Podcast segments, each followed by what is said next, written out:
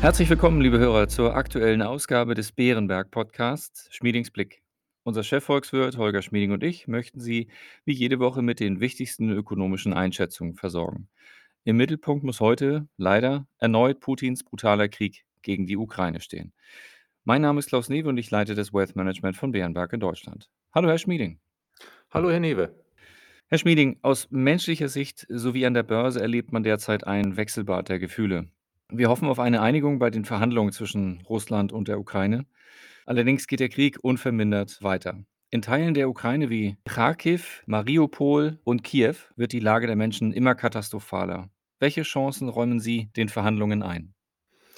Herr Newe, das ist natürlich schwer zu beurteilen. Immerhin scheint Russland etwas realistischer zu werden. Aber ich wäre nun leider doch positiv überrascht, wenn Putin innerhalb der nächsten Wochen bereits einlenkt und einem Ergebnis zustimmen würde, das für die Ukraine akzeptabel wäre. Wäre schön, aber sagen wir mal so unklar. Dass die Ukraine kapituliert, Gebiete abtritt und sich in eine Art russisches Protektorat verwandeln lässt, das ist nun sehr unwahrscheinlich. Und was die Ukraine wohl mindestens brauchen würde als Ergebnis, sind Sicherheitsgarantien als Gegenleistung dafür, dass die Ukraine eben nicht in die NATO kommt auf längere Zeit, sowie ein russischer Rückzug. Und die Ukraine würde wohl keine Gebiete abtreten, auch wenn Kiew vorerst nicht die Kontrolle über die Krim oder Donbass zurückerlangen könnte.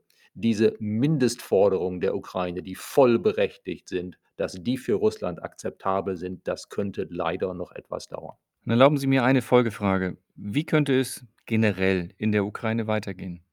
Auch das natürlich schwer zu beurteilen. Leider sieht es ja so aus, als könnte es zunächst noch schlimmer werden im Krieg. Mehr Bomben auf und Straßenkämpfe in Kiew beispielsweise.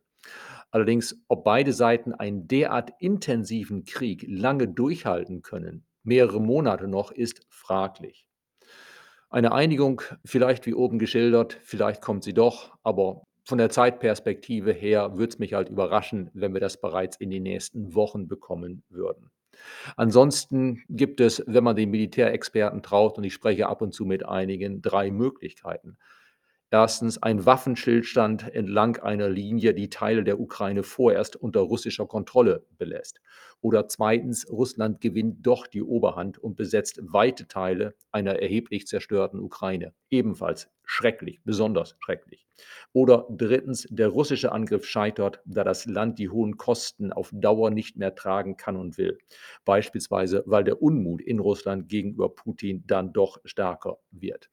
Zurzeit sieht es so aus, als wäre der Ausgang offen. Es ist zumindest festzustellen, dass in den letzten drei Wochen sich die relative Position der Ukraine offenbar verbessert hat durch den massiven und von Russland wohl zum nicht erwarteten Widerstand. Für Russland könnte es auf Dauer sehr schwierig sein, weite Teile der Ukraine zu besetzen und unter Kontrolle zu halten. Denn die Bevölkerung ist ja offensichtlich Russland gegenüber weitgehend feindlich gestimmt.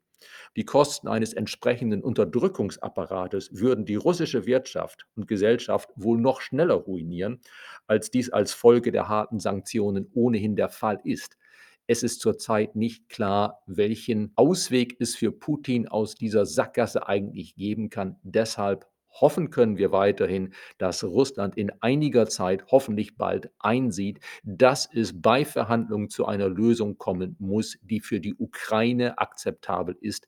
Denn je länger das dauert, desto mehr geht Russland, die russische Wirtschaft auch den Bach runter. Interessant ist die Rolle Chinas. Als einer der weltweit größten Öl- und Gasimporteure setzen die extremen Energiekosten der chinesischen Konjunktur schwer zu. Könnte dieser Umstand China veranlassen, mäßigend auf Präsident Putin einzuwirken, oder wird das chinesische Regime einen engen Schulterschluss mit Moskau suchen? China würde ja offensichtlich gerne den Westen schwächen und sich Russland als willfährigen Juniorpartner sichern. Aber China hat große wirtschaftliche Probleme und es hat zu Recht erheblichen Respekt bis hin zu Angst vor westlichen Sanktionen. Deshalb ist anzunehmen, dass China alles in allem eher vorsichtig handelt. China braucht letztlich den Handel, den allgemeinen Austausch mit dem Westen weit mehr als umgekehrt und weit mehr als eine Partnerschaft mit Russland. Deshalb denke ich halt, dass China nichts machen wird, was tatsächlich zu einem offenen Handelskonflikt mit dem Westen führen wird. Dass chinesische Versuche, die Sanktionen gegen Russland zu umgehen, dann auf eher niedrigem Niveau bleiben. Was verbleibt für China, ist zweierlei. Zum einen, die chinesische Wirtschaft ist in einer noch schwierigeren Lage als ohnehin. Sie kämpft ja bereits beispielsweise jetzt wieder mit der Pandemie. Sie hat hohe Schulden, sie hat ohnehin Probleme. Und zum Zweiten ist festzuhalten, dass Chinas Versuch, den Westen zu teilen, weitgehend gescheitert ist. Durch Putins brutalen Angriff auf die Ukraine ist ja die westliche Allianz, die freie Welt, stärker zusammengerückt, als das in Jahrzehnten der Fall war. Das ist politisch gesehen ebenfalls ein Rückschlag für China. Der Internationale Währungsfonds warnte kürzlich in Anbetracht der blockierten Moskauer Devisenreserven vor einem Zahlungsausfall Russlands. Wen würde ein solcher Ausfall primär treffen?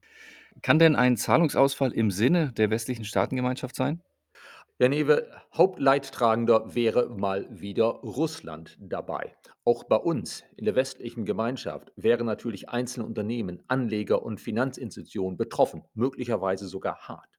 Aber Russland ist durch Sanktionen bereits jetzt so eingeschränkt, gerade durch die Finanzsanktionen, dass so oder so es wahrscheinlich ist, dass Russland schlicht nicht alle Zahlungen leisten kann in kommenden Monaten und Jahren, ob es nun will oder nicht. Die Folgen aus volkswirtschaftlicher Sicht für den Westen wären sehr begrenzt.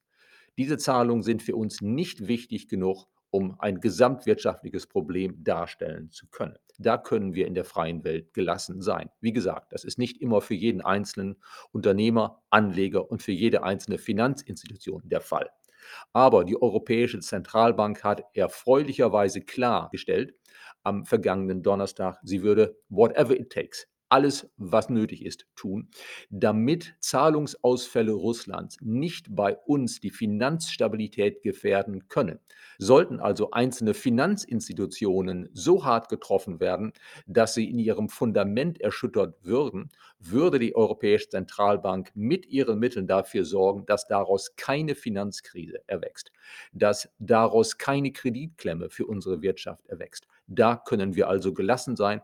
Und was Unternehmen betrifft, so hat ja beispielsweise der deutsche Wirtschaftsminister bereits angedeutet, dass man zwar nicht die Gewinne der Unternehmen sichern kann, dass man aber doch versuchen würde, mit staatlichen Hilfen jene Unternehmen, die sonst in ihrer Existenz gefährdet werden, über die Runden zu bringen. Die Europäische Union will ihre Sanktionen gegen Russland verschärfen, aber den Energiesektor weiterhin weitgehend ausnehmen. Allerdings nimmt die Diskussion über einen Boykott auch russischer Energielieferungen an Fahrt auf. Russland selbst hat schon einmal damit gedroht, Gaslieferungen zu stoppen. Für wie wahrscheinlich halten Sie einen Stopp russischer Gaslieferungen und was würde dies für die deutsche Wirtschaft und die deutschen Verbraucher bedeuten? Lieber Herr Newe, wir müssen zunächst einmal wieder sagen, wie oft in der Diskussion über Russland in den letzten Wochen ist es letztlich schwer zu sagen. Putin handelt offenbar gemäß seiner, sagen wir mal, eigenen Rationalität, die sich auf eine verzerrte Weltsicht stützt. Was er also wirklich macht, schwer vorherzusagen. Ein völliger Stopp russischer Gaslieferungen nach Europa ist nicht unser wirtschaftliches Szenario. Es ist möglich, wir rechnen Alternativen zu unserem Szenario durch, aber es ist nicht unser Hauptszenario. Wenn es doch dazu käme, dann würde es bei uns Probleme geben können im kommenden Winter. Den jetzigen Winter haben wir überstanden. Wir haben das bereits ja in den letzten Wochen diskutiert. Im schlimmsten Fall müssten wir bei einem völligen Ausfall russischer Gaslieferungen vielleicht zeitweilig im kommenden Winter, nicht jetzt, im kommenden Winter besonders energieintensive Unternehmen für einige Zeit abschalten. Unternehmen, deren Produkte wir dann von anderswo beziehen könnten. Ein Tempolimit auf der Autobahn wäre dann vielleicht vorstellbar. Aber ich denke, dass wir so einen kurzzeitigen Rückschlag auch überstehen würde, selbst wenn die Gefahr bestünde, dass das kurzzeitig in der volkswirtschaftlichen Statistik als Rezession auftauchen würde. Ob das politisch sinnvoll wäre, von unserer Seite zu sagen, wir stoppen sofort den gesamten Bezug russischen Erdgases ist eine politische Frage, letztlich eine Abwägung zwischen dem möglichen politischen Nutzen, Russland noch schneller wirtschaftlich in die Knie zu zwingen, und den wirtschaftlichen und politischen Folgen bei uns. Der Volkswirt kann nur sagen, es würde teuer werden, aber es wäre nicht unmöglich. Aus westlicher Sicht ist die beste Sanktion nicht unbedingt, den gesamten Bezug von russischem Erdgas sofort und vollständig zu stoppen. Man könnte bei entsprechender politischer Abwägung auch in die Richtung gehen, in die die Europäische Union und Deutschland ja gehen will, nämlich den Bezug aus Russland bis Jahresende um zwei Drittel zu reduzieren. Und ich würde vorschlagen, man sollte noch einen weiteren Schritt auf jeden Fall gehen, nämlich von jeder Zahlung an Russland, auch von den bereits vertraglich vereinbarten Zahlungen, sollten 25 Prozent zwangsweise abgezogen werden und auf ein Sonderkonto für den Wiederaufbau einer freien Ukraine eingezahlt werden. Wenn Russland diesen 25-prozentigen Abschlag dann nicht hinnimmt, okay, dann ist es so. Dann käme es tatsächlich zu einem Stopp der Lieferung. Aber da Russland eigentlich keine Alternativen hat, zumindest nicht kurzfristig, für sein Erdgas, das ist ja Pipeline gebunden. Die neue Pipeline nach China würde Jahre dauern denke ich, dass Russland das wahrscheinlich sogar zähneknirschend akzeptieren müsste.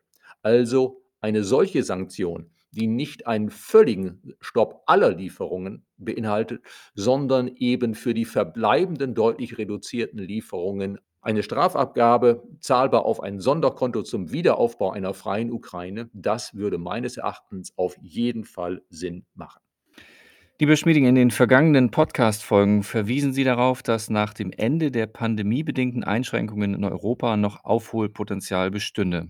Nun sorgen höhere Preise für Energie, Nahrungsmittel und Rohstoffe für einen Inflationsschock.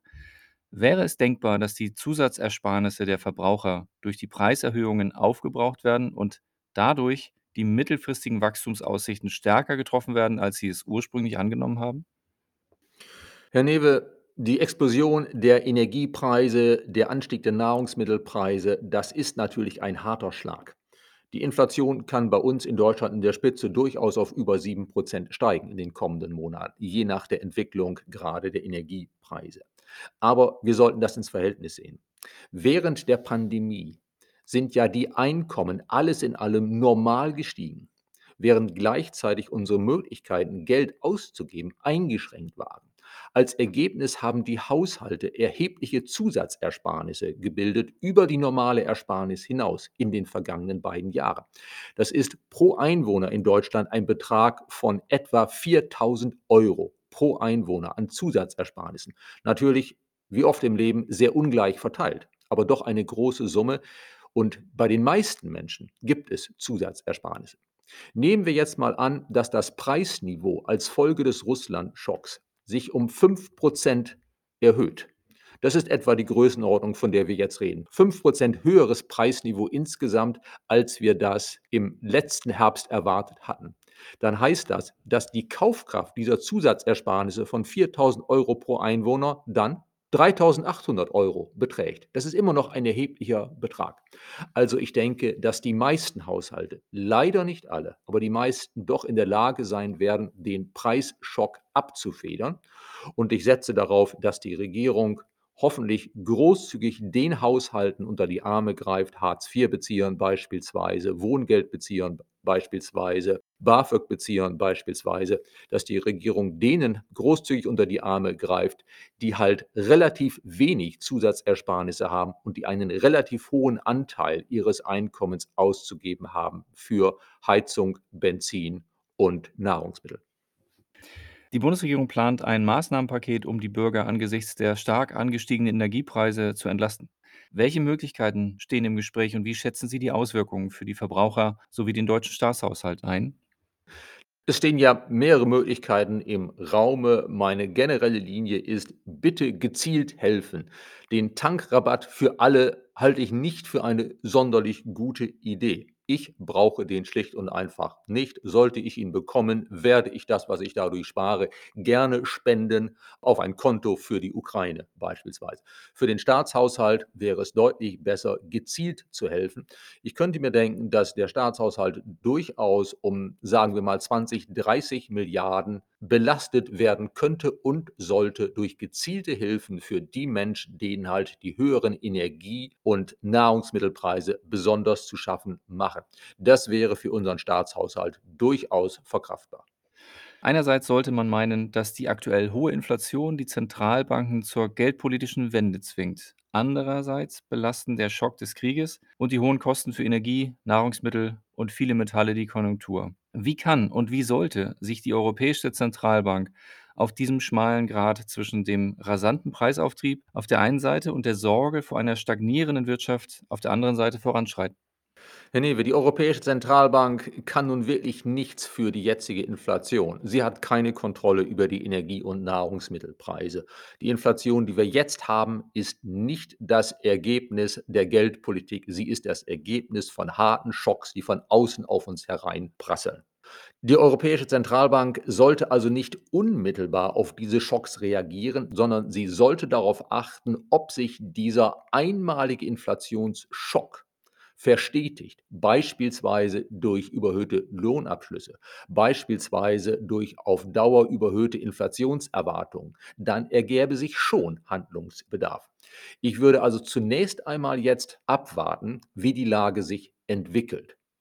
Es ist allerdings ohnehin seit längerer Zeit sinnvoll, die Anleihekäufe der Zentralbank herunterzufahren und einzustellen. Das machte bereits im letzten Herbst Sinn, denn die Anleihekäufe waren wichtig in der Anfangsphase der Pandemie als es konjunkturell drunter und drüber ging, als es Sorgen um Finanzstabilität gab. Mittlerweile sind sie geldpolitisch nahezu unwichtig geworden.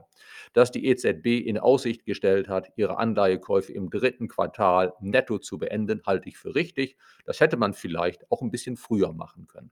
Aber bei der Zinspolitik sollte die EZB sich meines Erachtens noch nicht festlegen. Wenn die Konjunktur nach einem herben Rückschlag jetzt in den Monaten März, April danach wieder Tritt fasst, vielleicht im Sommer, dann würde es Sinn machen, die Zinsen vor Jahresende noch anzuheben. Zum Glück schließt die Europäische Zentralbank dies mittlerweile nicht mehr aus. Eine Maßnahme, über die die EZB bisher nur redet, aber noch nichts Konkretes gesagt hat, wäre, dass sie den Freibetrag für Banken deutlich erhöht. Den Freibetrag für die Einlagen der Banken bei der Europäischen Zentralbank, die von dem Strafzins minus 0,5 Prozent ausgenommen sind. Sollte die EZB diesen Freibetrag erheblich erhöhen, hieße das, dass die Banken das an ihre Kunden weiterreichen könnten. Das heißt, dass für einen größeren Teil der Bankkonten bei uns, der Konten bei normalen Banken, dann wahrscheinlich kein Strafzins mehr fällig wäre. Diese Maßnahme hätte die EZB längst ergreifen sollen und da muss ich sagen, ich verstehe nicht, warum die EZB das nicht tut. Lieber Schmieding, wir sind schon wieder am Ende unserer Zeit und ja, ich danke Ihnen mal wieder sehr für Ihre heutigen Einschätzungen. Gerne, Herr Newe. Liebe Hörerinnen und Hörer, vielen Dank für Ihr Interesse. Wir hoffen, es hat Ihnen gefallen. Falls ja, empfehlen Sie uns gern weiter. Und wenn Sie Fragen oder Anregungen haben, schreiben Sie uns gerne eine E-Mail an schmiedingsblick.beerenberg.de. Bleiben Sie gesund und bis kommende Woche.